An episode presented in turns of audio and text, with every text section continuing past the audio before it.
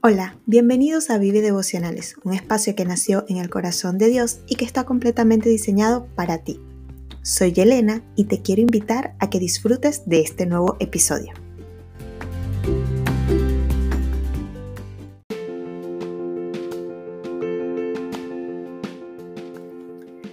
Hoy continuamos con esta serie de las bienaventuranzas y nos detenemos en Mateo 5, versículo 5, que dice, Bienaventurados los mansos, porque ellos recibirán la tierra por heredad.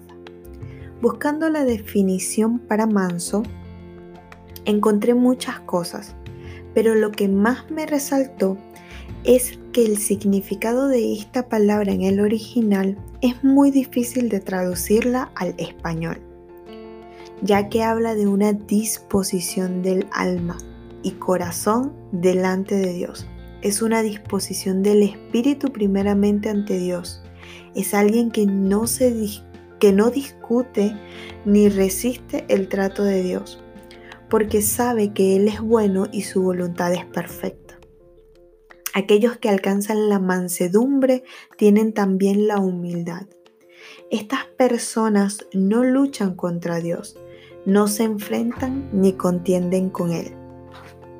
Entonces esto me llevaba a, pensar un poco en el pueblo de Israel y en la historia de los dos espías, aquellos que fueron a ver la tierra prometida. Para entrar un poco en contexto, recordemos que el pueblo, de Israel había recibido una promesa de parte de Dios, que ellos irían a una tierra donde fluía leche y miel. Esta era su tierra prometida. Esta era la promesa que Dios había hecho para ellos, para sus vidas. Ellos envían a estos dos espías, de los cuales 10 de los espías ven todo lo malo en la tierra prometida. Ven gigantes, ven fortalezas, ven problemas. Dicen, si vamos, nos matan. En cambio, dos de estos espías dijeron, la tierra es exactamente como Dios dijo que sería. Ellos se detuvieron a ver realmente la promesa de Dios y no los conflictos que estaban alrededor. Y estos eh, dos espías que se llaman Caleb y Josué le dicen al pueblo, si Dios la prometió, no las va a dar. Si nosotros vamos, Dios se va a encargar de darnos la tierra prometida. Pero ¿qué pasa? Estos diez espías, más todo el pueblo de Israel, decidió dudar de la promesa que Dios les había dado. Decidió contender contra Dios. Decidió que la voluntad de Dios no era tan buena, no era tan agradable y no era tan perfecta. ¿Por qué? Porque se escapaba de, de, de lo que ellos creían que era lo que les convenía. Y muchos de nosotros somos así. Porque vemos las promesas de Dios y todo aquello que las rodea, entonces empezamos a dudar. Cuando las situaciones se ponen un poco difíciles, empezamos a dudar si es o no es la voluntad de Dios. Y tenemos que tener mucho cuidado, porque el hecho de que hayan situaciones difíciles no quiere decir que no estemos en el centro de la voluntad de Dios tenemos que, tener un corazón alineado a lo que Dios está hablando, conocer exactamente su voluntad y sin importar qué gigantes tengamos que enfrentar o qué fortalezas tengamos que derribar, creer en todo tiempo que su voluntad es buena, agradable y perfecta.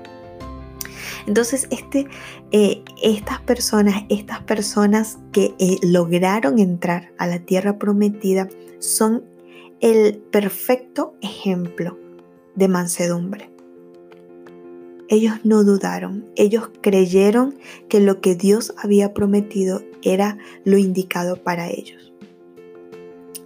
Aquí en esta bienaventuranza dice, los mansos, bienaventurados, dichosos los mansos, dichosos a los que creen. Dichosos son los que creen en la voluntad de Dios. Dichosos son los que creen en, lo que Él ha prometido. Dichosos son aquellos que, que realmente se rinden ante la voluntad de Dios, ¿Por qué? Porque ellos van a heredar la tierra, porque no les va a importar lo que pasa a su alrededor, sino que van a tener su mirada puesta en la promesa.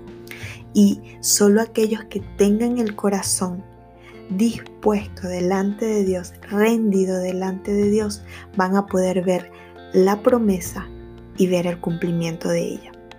Entonces, los que entraron a la tierra prometida son el ejemplo perfecto para esta bienaventuranza. Solo los mansos heredarán la tierra, solo aquellos que aceptan la voluntad de Dios, sin importar el panorama que vean, solo aquellos que no se resisten a lo que ante lo que tienen que vivir, porque reconocen que por encima de todo Dios es bueno. Mi pregunta para hoy, ¿estás reconociendo que Dios es bueno en este tiempo? ¿Estás poniendo tu mirada en las promesas de Dios o simplemente te estás deteniendo a pensar en los problemas y en los gigantes que tienes que enfrentar? Pon tu mirada en las promesas de Dios, porque fiel es el que prometió. Él va a cumplir y su voluntad es buena, agradable y perfecta. Dios te bendiga.